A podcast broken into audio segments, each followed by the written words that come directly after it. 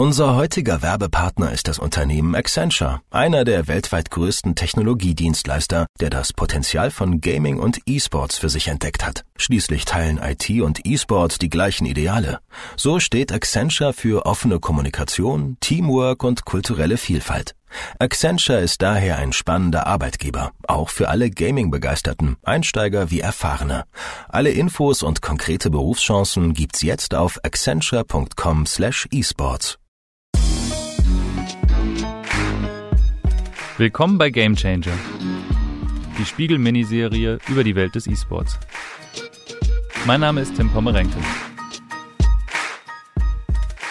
Im E-Sport treten Frauen und Männer unter den gleichen Voraussetzungen an.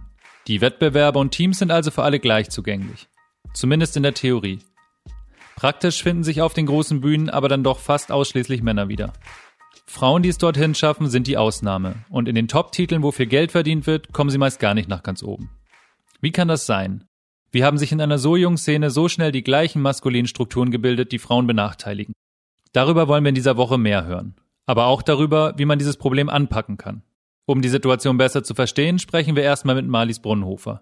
Die 24-Jährige hat es geschafft, sich einen Platz in der männlich dominierten E-Sport-Szene zu erkämpfen. Mein Name ist Marlies, ich bin 24 Jahre alt.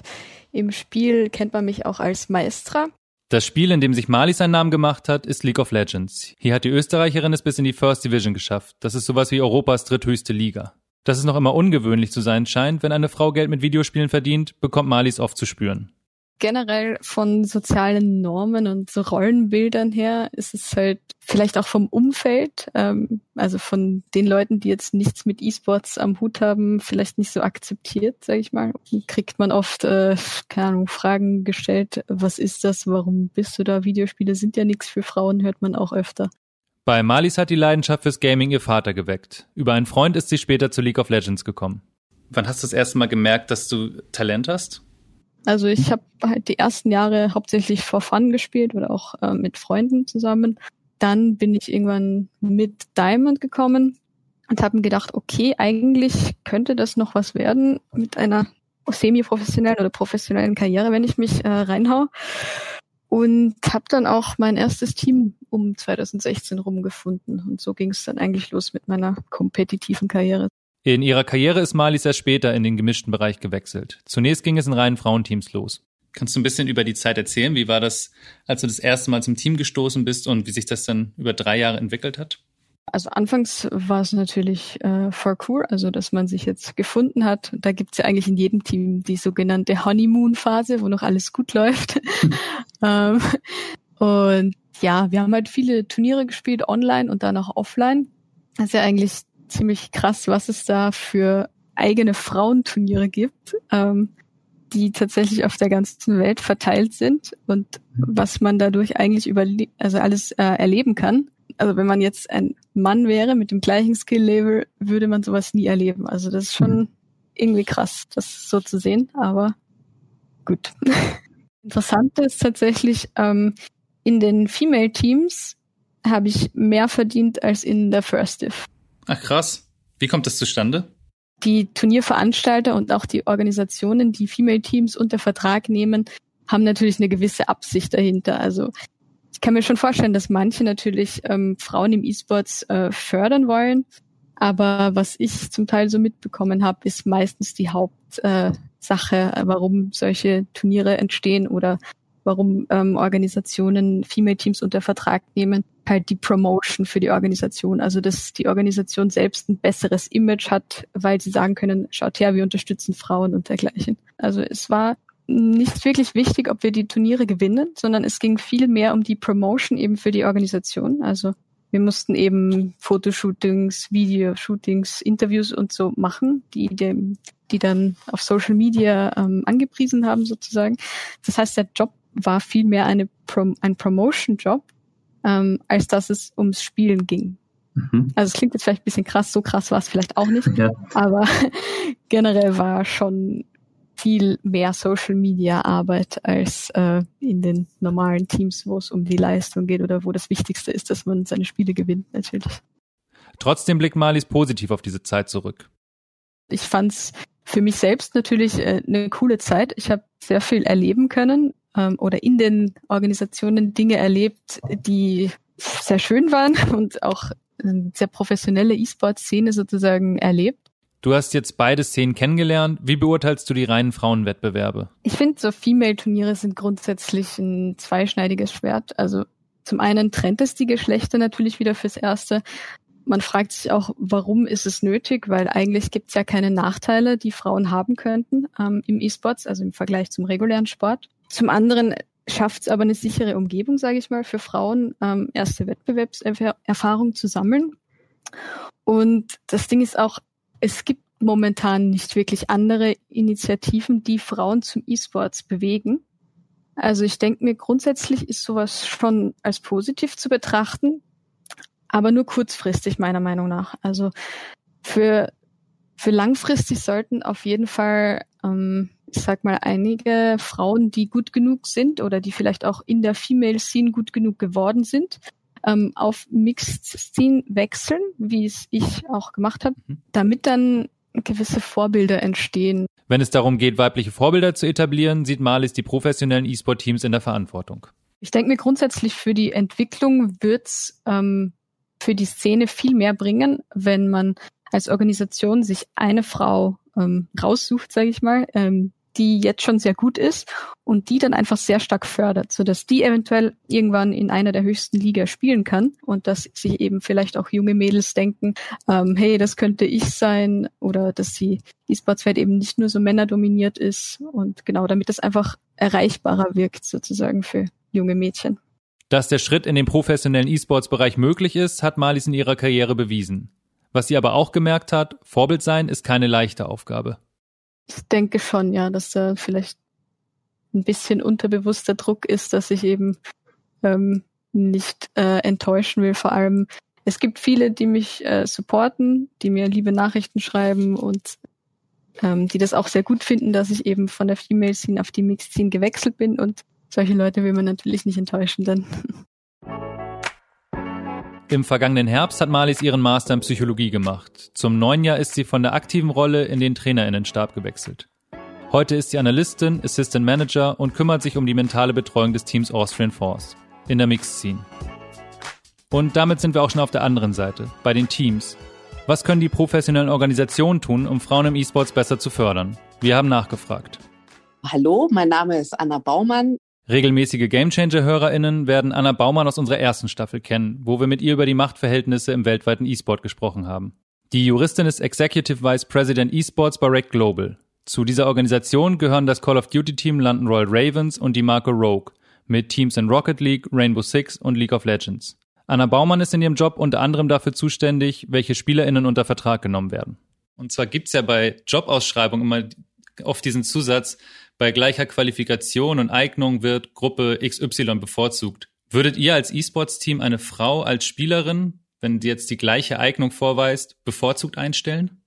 Wenn sie die gleiche Eignung aufweist, wahrscheinlich schon, weil es natürlich ausgezeichnet wäre, wenn wir ähm, diese weibliche Spielerin finden würden, die eben die gleiche Eignung aufweist. Auf der anderen Seite ist es natürlich so, am besten ist sie noch ein bisschen stärker als ihre männlichen Kollegen, denn der Druck, der auf der ersten Frau in so einer Position ähm, ruhen wird, das ist einfach ein enormer Anspruch, der dargestellt werden würde. Und da wäre, glaube ich, auch eine ganz große Erwartungshaltung da, was ähm, diese Frau dann leisten kann in der entsprechenden Rolle. Was würde das denn für den E-Sport bedeuten? Die erste Frau in einem prominenten Titel wie League of Legends, die erste Frau, die es da in einem Profiteam schafft das Allertollste daran aus meiner Sicht wäre, dass ähm, hier eine Signalwirkung ausgehen würde für andere junge Mädchen, die gerne Computer spielen, die auch sehr gut darin sind, dass man eben sieht, dass das wirklich eine valide Karriereoption ist, Profispielerin zu werden, dass man mhm. das schaffen kann. Und das würde auch ein ganz anderes ähm, Scheinwerferlicht darauf werfen, ähm, wie dieser Job eigentlich aussieht. Ich glaube nämlich, dass es im jetzigen Umfeld, wo wir eigentlich nur männliche Profispieler haben, es eben keine Figur gibt, mit der sich jüngere Mädchen so auch identifizieren können. Es gibt wenige Frauen, aber es gibt ja zum Beispiel Scarlett, die StarCraft-Spielerin oder VK Lion, die Hearthstone-Weltmeisterin. Das sind ja beides sehr erfolgreiche E-Sportlerinnen, aber jeweils in Einzeldisziplinen. Und jetzt in den Top-Titeln, League of Legends, Counter-Strike, Dota, das sind ja alles teambasierte Spiele. Ist es diese Teamstruktur, dass es ausschließlich männlich besetzte Teams auch sind, ein Problem, dass die Frauen da gar nicht reinkommen?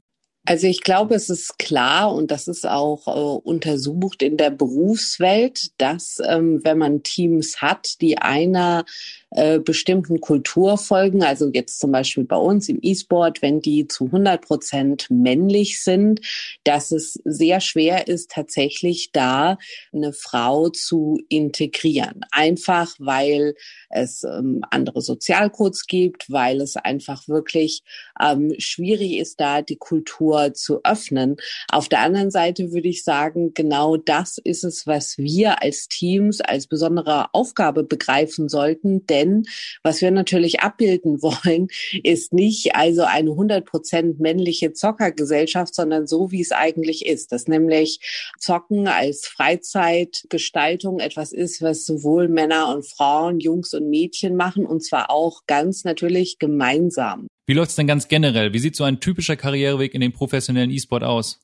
Also grundsätzlich ähm, fängt so eine Spielerkarriere unglaublich früh an. Man muss sich das so vorstellen, dass äh, Computerspielen so ähnlich ist wie Klavierspielen. Ich habe äh, beim Computerspielen die Hand-Auge-Koordination, ähm, das sogenannte Muscle Memory in äh, meinen Händen ist einfach der Schlüssel dazu, dass ich erfolgreich bin in einem Spiel. Das heißt, je früher ich das anfange, das zu trainieren, desto wahrscheinlicher ist es, dass ich später auch richtig gut bin in so einem Spiel. Also normalerweise würde dann so eine Pro-Karriere so aussehen, dass Kinder anfangen zu zocken, dann im Alter vielleicht von so 12, 13, 14 ähm, bereits an Wettbewerben teilnehmen. Die schließen sich dann meistens mit ihren Freunden zu Teams zusammen, nehmen an Wettbewerben auf Amateurebene teil, online und ähm, spielen aber eben auch die ganze Zeit häufig in einem Ranglistensystem,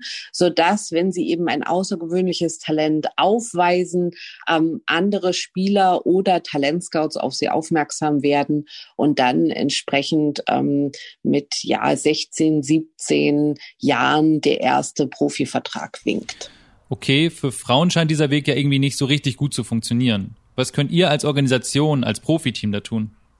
Wenn ich hier was verändern möchte, indem ich eben ähm, Frauen fördern möchte, bis eben in den professionellen Bereich hinein, dann muss eine Förderung viel früher ansetzen als ich sage jetzt mal im Alter von 18 Jahren. Einfach deswegen, weil hier nicht nur kulturelle Unterschiede oder irgendwelche Verschließungen durch eine rein männliche Kultur aufzubrechen sind, sondern hier sind unter Umständen auch gesellschaftliche Hindernisse zu überkommen. Also ich sage das immer ganz gerne in dem Zusammenhang, dass äh, wenn die Jungs äh, in ihrem Zimmer verschwinden in der Pubertät und dann ähm, stundenlang Computer spielen, dann besorgt das Eltern normalerweise weniger, als wenn das Mädchen machen, ja. Mhm. Und wir aus Teamperspektive, wenn wir eben junge Mädchen fördern möchten, dann bedeutet das, dass wir eigentlich ähm, hier ansetzen müssen in einem Alter von ja, zehn, elf, zwölf, dass wir Programme anbieten, in denen eben Jungs und Mädchen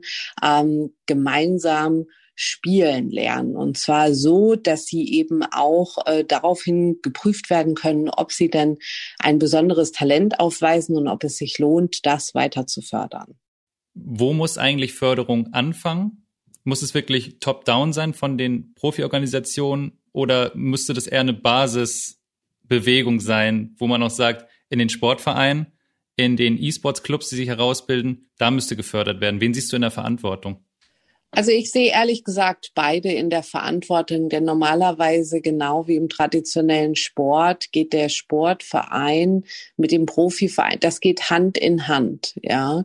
Ähm, so diese früh, diese Früherziehung und Bildung, das ist häufig etwas, was in der Hand des Vereins liegt. Jetzt äh, weiß ich aus persönlicher Erfahrung, ich kenne viele von diesen ähm, E-Sports-Vereinen, die entweder so existieren oder eine Abteilung eines traditionellen Sportvereins darstellen da sind häufig Jungs und Mädchen am Spielen. Und das finde ich ganz toll. Und ich glaube, dass hier möglicherweise auch im Zuge der Digitalisierung schon eine leichte Umwälzung ähm, der Gesellschaftsverhältnisse stattfindet. Allerdings ist es eben auch so, und da sehe ich gerade uns Profiteams in der Pflicht, ist es eben doch auch an uns zu überlegen, in dem Augenblick, wo so eine Profikarriere anfängt, wie können wir das ähm, besser öffnen, sodass eben auch Mädchen diesen Weg sehen und ähm, auch inspiriert werden, diesen also wenn doch risikoreichen Weg ähm, einzuschlagen. Muss man den Hebel aber nicht auf einer anderen Ebene ansetzen und sagen, wir müssen auch das Umfeld dafür sensibilisieren, dass das total okay ist, wenn sie spielt und dass auch total okay ist, wenn sie da viel Zeit rein investiert und dass diese Zeit sich auch lohnen kann, weil es eben die Perspektive gibt, dass man damit auch Geld verdienen kann.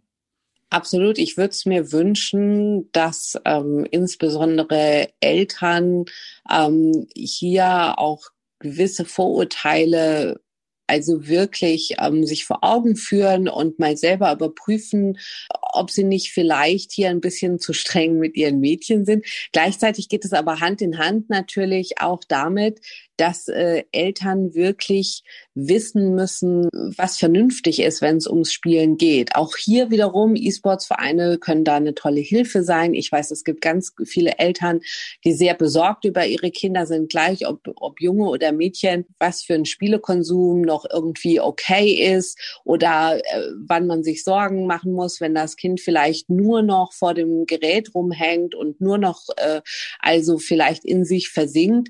Da ist es einfach ganz wichtig, dass Eltern verstehen, dass es einen Unterschied gibt zwischen einem Kind, das unglücklich ist und in einem Spiel versinkt oder ein Kind, das äh, sozial online vernetzt ist und äh, sich bereits als junges E-Sports-Talent hervortut. Und da ist es einfach unglaublich wichtig, dass Eltern auch ähm, eine höhere Kompetenz im Digitalbereich entwickeln, glaube ich.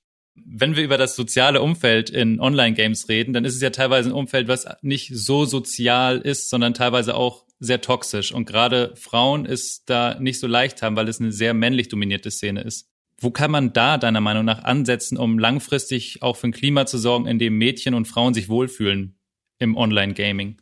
Das Umfeld, das, das da teilweise online existiert, ist so einfach nicht hinnehmbar. Und ich kann das auch verstehen, wenn Eltern ihre Kinder genau davor vor äh, Chats, in denen äh, Kids sich also wirklich aufs Übelste beschimpfen, beschützen wollen. Natürlich kann man in dem Augenblick, in dem ich ein Spiel veröffentliche, in dem ich in einem Team spielen muss und mich auch entsprechend absprechen muss in dem Team, ist es äh, unmöglich sozusagen äh, die Kommunikation komplett abzustellen, weil in dem Augenblick äh, können die Leute das praktisch nicht mehr richtig spielen. Aber gleichzeitig, mhm. ich glaube, League of Legends ist so ein ganz gutes Beispiel, muss man trotzdem ausgeprägte Schutzfunktionen haben, wo man zum Beispiel andere Leute reporten kann, wo die dann gebannt werden, ja, dass es auch ein entsprechendes Sanktionssystem gibt. Das ist ganz wichtig.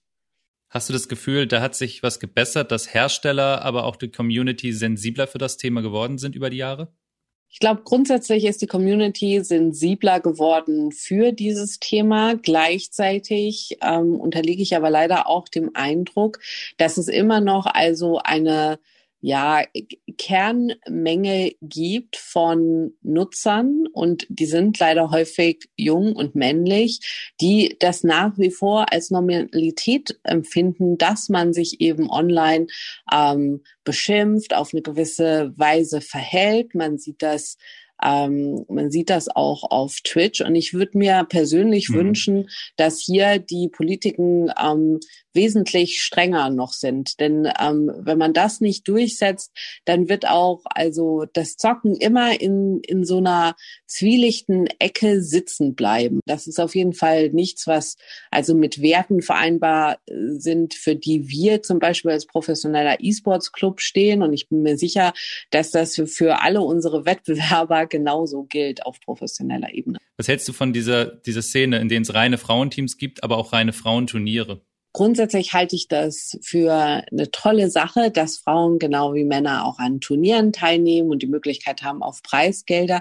Aber tatsächlich, ähm, wenn man sich die Fakten anschaut, müsste das gar nicht so sein. Es gibt keine Erkenntnisse, warum Frauen jetzt äh, anders oder äh, schlechter Computer spielen als Männer, außer eben, dass hier eine gesellschaftliche Trennung vorliegt. Ich finde das okay, dass es diese Szene gibt, aber ich würde auch sagen, das können wir besser. Die gesellschaftliche Trennung. Anna Baumann spricht hier ein größeres Problem an. Diese Trennung beginnt nicht erst in der professionellen E-Sport-Szene, sondern schon viel früher. Darüber hören wir nach einer kurzen Pause mehr. Wir haben Ihnen ja bereits unseren Werbepartner Accenture vorgestellt. Ein Technologiedienstleister, der Diversity großschreibt und Ihre Gaming-Leidenschaft als Karrierevorteil erkennt. Aktuell bietet Accenture Jobs in den Bereichen Cloud, SAP, Interactive, Software Engineering und Beratung an und sucht Full-Stack Software Developer und Senior IT Architects. Alle Infos, dazu spannende Videos mit Moritz von den Rocket Beans zu Berufen in der E-Sport-Szene jetzt auf accenture.com/esports. Für Frauen ist die Gaming-Welt voll von Hürden, die männliche Spieler vielleicht nicht einmal wahrnehmen. Und oft sind die ersten Hürden beim Einstieg in diese Welt schon die höchsten. Darüber spreche ich jetzt mit einer Expertin auf diesem Gebiet. Nina Kiel, guten Tag. Nina Kiel befasst sich als freischaffende Journalistin, Forscherin und Entwicklerin mit dem Thema Games. Schwerpunkt ihrer Arbeit ist die Diversität in digitalen Spielen. Dabei geht es um Bereiche wie Geschlechterrepräsentation und sexuelle Vielfalt.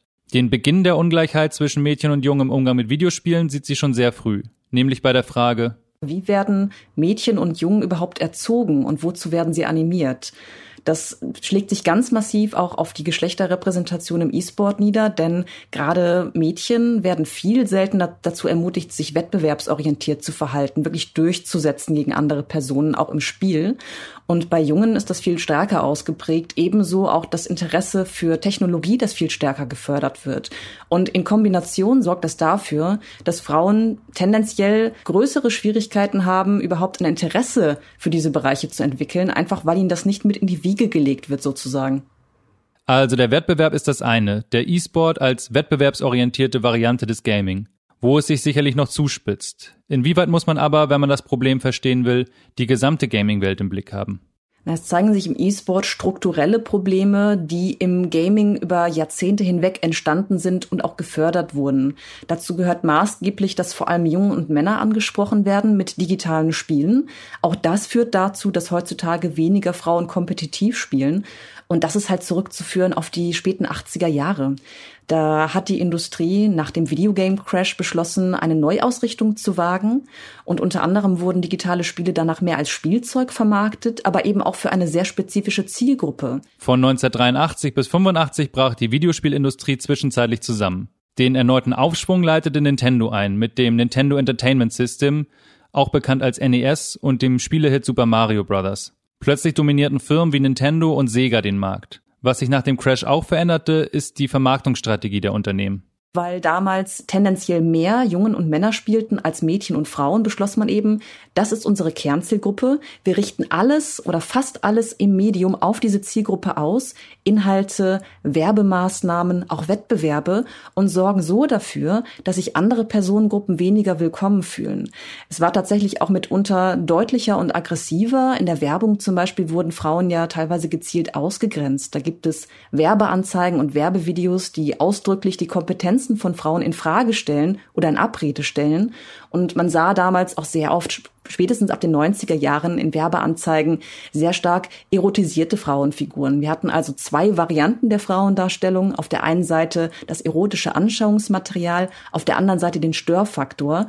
Und diese Außendarstellung des Mediums hat natürlich klar kommuniziert, das ist kein Raum für euch. Und diese Konsequenzen, die sehen wir bis heute. Beobachtest du eine Entwicklung, was das Frauenbild in Games angeht? Es hat sich in den letzten Jahren und speziell in den letzten zehn Jahren auf jeden Fall einiges getan. Das Weiblichkeitsbild wurde sowohl im Hinblick auf visuelle Darstellung als auch Rollenbilder sehr stark ausdifferenziert. Und gerade im AAA-Bereich ist es heutzutage eben weit weniger selten, dass da Frauen einen tragenden Rollen auftauchen, speziell auch als Protagonistinnen und dort weniger stark sexualisiert werden. Das macht sich also durchaus eine Entwicklung bemerkbar, aber wir sind noch lange nicht so weit, wie es manchmal eben heißt. Ne? Vielfach heißt es, das Problem sei gelöst, das sei gar nicht mehr existent und Frauen können sich heutzutage genauso wohl und repräsentiert in der Spielekultur fühlen wie andere Personen, speziell Männer. Das ist aber noch nicht der Fall. Der AAA-Bereich sind bei den Videospielen die Blockbuster, wie man sie auch aus der Filmwelt kennt. Was beide Bereiche verbindet, ist, dass beim Etablieren starker weiblicher Charaktere zwar Fortschritte gemacht wurden, aber noch immer viel Luft nach oben bleibt. Wir sehen zum Beispiel, dass weibliche Figuren ein ganz anderes, weit enger gefasstes ästhetisches Spektrum abdecken als männliche. Es gibt zwar mittlerweile weniger stark sexualisierte und komplexere Frauenfiguren, aber auch die sind fast ausnahmslos normschön, also konventionell attraktiv, fast ausnahmslos sehr jung und sehr schlank. Und wenn wir das vergleichen mit der Darstellung vom, vom Männlichkeitsbild, das sieht ganz anders aus, denn da haben wir junge und alte Männer, dicke und dünne, humanoide und auch ausdrücklich monströse Kreaturen. Und diese Bandbreite, die ist bei den weiblichen Figuren überhaupt nicht gegeben. Das heißt, was wir heutzutage immer noch sehen, ist, dass Frauen zwar kompetent sein können und komplexe Persönlichkeiten, sie müssen aber auch gefällig sein und ästhetisch konsumierbar. Im AAA-Bereich spielt Geld eine große Rolle. Wo sehr viel Geld investiert wird, muss auch sehr viel Geld eingespielt werden. Sind Titel mit komplexen weiblichen Hauptcharakteren da Kassengift? Das zweifelt Nina Kiel stark an. Den Einwand höre ich sehr, sehr oft und das kann man nicht belegen. Es gibt überhaupt keine Zahlen, die dieses Argument untermauern. Wenn wir uns zum Beispiel Spiele ansehen wie The Last of Us oder The Last of Us 2 oder auch äh, Life is Strange zum Beispiel. Das sind Spiele mit sehr, sehr vordergründigen Frauenrollen, komplexen Frauenfiguren, die unglaublich erfolgreich waren. Oder auch, um in den Indie-Bereich zu blicken, Spiele wie zum Beispiel Gone Home oder Dream Daddy, a Dead Dating Simulator, waren finanziell, objektiv gesehen, finanziell hoch erfolgreiche Spiele. Und das ist ja nicht verwunderlich, denn wir haben diese Zielgruppe, diese Community, die aber lange nicht bedient wurde. Und die ist mitunter sehr zahlkräftig. Das heißt, die Leute, die lange unterrepräsentiert wurden, die lange nicht angesprochen wurden, nehmen natürlich jetzt dankend und mit Geld an, was ihnen angeboten wird. Und dass das erst in den letzten paar Jahren wirklich in der Industrie als Bewusstsein angekommen ist, finde ich schon erstaunlich, denn das wird schon viel länger diskutiert. Jetzt wollen wir aber nochmal den Bogen zum E-Sport schlagen. Hier haben SpielerInnen meist die Auswahl aus einer größeren Palette von Spielfiguren. Was fällt hier bei der Gestaltung auf? Hier zeigen sich mehrere interessante Phänomene. Zum einen wird bei einer großen Auswahl Figuren immer sehr viel deutlicher, wie groß die Unterschiede zwischen der Darstellung von Frauen und von Männern ist. Nehmen wir als Beispiel League of Legends. Da sehen wir eine riesige Auswahl von verschiedenen Charakteren, aber die weiblichen Figuren sind fast ausnehmend konventionell attraktiv, schlank und jung. Und auf der anderen Seite haben wir die männlichen Figuren, die auch monströs, alt, dick, dünn und ganz unterschiedlich sein können. Es gibt sehr, sehr wenige Ausnahmen. Aber wir sehen halt auch mehr Ausnahmen. Anderes Beispiel wäre Overwatch, das von Anfang an eigentlich als äh, divers beworben wurde. Es hieß, die EntwicklerInnen hätten ausdrücklich zum Ziel gehabt, Vielfalt zu repräsentieren. Aber als man sich dann die Figurenauswahl angeschaut hat, die am Anfang vorgestellt wurde, da waren eigentlich alle Frauen, alle weiblichen Charaktere in dem Spiel mit dem gleichen Körper versehen. Mittlerweile ist das anders, auch weil die Community explizit mehr Diversität eingefordert hat. Das ist bei beiden Spielen mittlerweile etwas anders geworden. Da haben wir auch paar Charaktere, die mal etwas breiter gebaut sind, etwas muskulöser sind oder zum Beispiel mit Anna in Overwatch halt auch eine etwas ältere Frau. Die sieht zwar nicht so alt aus, wie sie sein soll, aber es ist immerhin ein Schritt in die Richtung, sich wegzubewegen von dieser Einheitlichkeit. Man sieht also schon, dass sich etwas tut. Ist die Community denn schon oft weiter, als die Entwickler das annehmen? Na, das war sie seit jeher eigentlich. Ne? Wenn wir ganz weit zurückblicken, wurden digitale Spiele mit Aufkommen zum Beispiel der ersten Arcades oder auch der ersten Heimkonsolen von ganzen Familiengenossen, von unterschiedlichsten Menschen, auch Frauen, auch queere Menschen, waren immer schon Teil der Spielerinnenschaft. Sie wurden aber halt weniger wahrgenommen und dann irgendwann ja ausdrücklich ausgegrenzt. Das heißt, man kann festhalten, die Communities waren im Prinzip immer schon weiter, haben zwischendurch aber Rückschritte gemacht, weil auch die Industrie dazu beigetragen hat, bestimmte Leute auszugrenzen. Und jetzt sind wir mit Schadensminimierung beschäftigt und machen halt Probleme, die zwischendurch aufgebaut wurden, wieder rückgängig. Man kann also schon feststellen, es findet auf jeden Fall eine Diversifizierung statt. Wir könnten aber schon noch mal viel, viel weiter sein, wenn wir in den 90er und 2000er Jahren nicht diese Probleme gehabt hätten.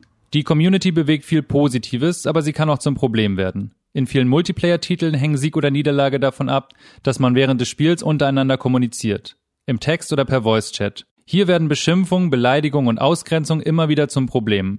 Darunter leiden vor allem auch Frauen. Toxische Kommunikation spielt eine sehr große Rolle als Hürde für den Zugang zum E-Sport oder überhaupt kompetitiven Spielen.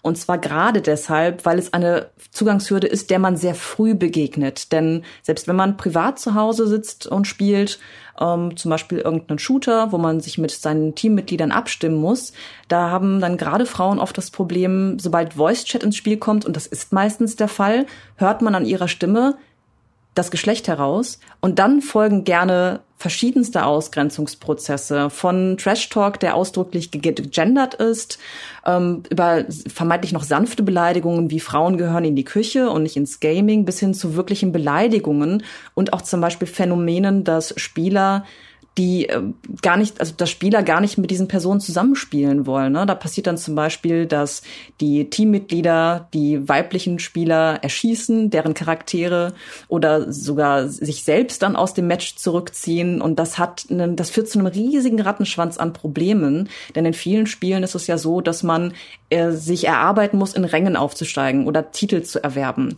Und wenn Matches ständig geworfen werden von Spielern, die nicht mit Frauen zusammenspielen wollen, dann hat man gar nicht erst die Möglichkeit, sich höher zu qualifizieren und dementsprechend auch für weiteres kompetitives Spielen zu qualifizieren. Also da haben wir eine ganz frühe Zugangshürde, die ganz, ganz große Probleme herbeiführen kann und die einfach auch Personen den Spaß am Spiel nehmen kann. Wie anstrengend und wie frustrierend das sein kann, hat Nina selbst erlebt.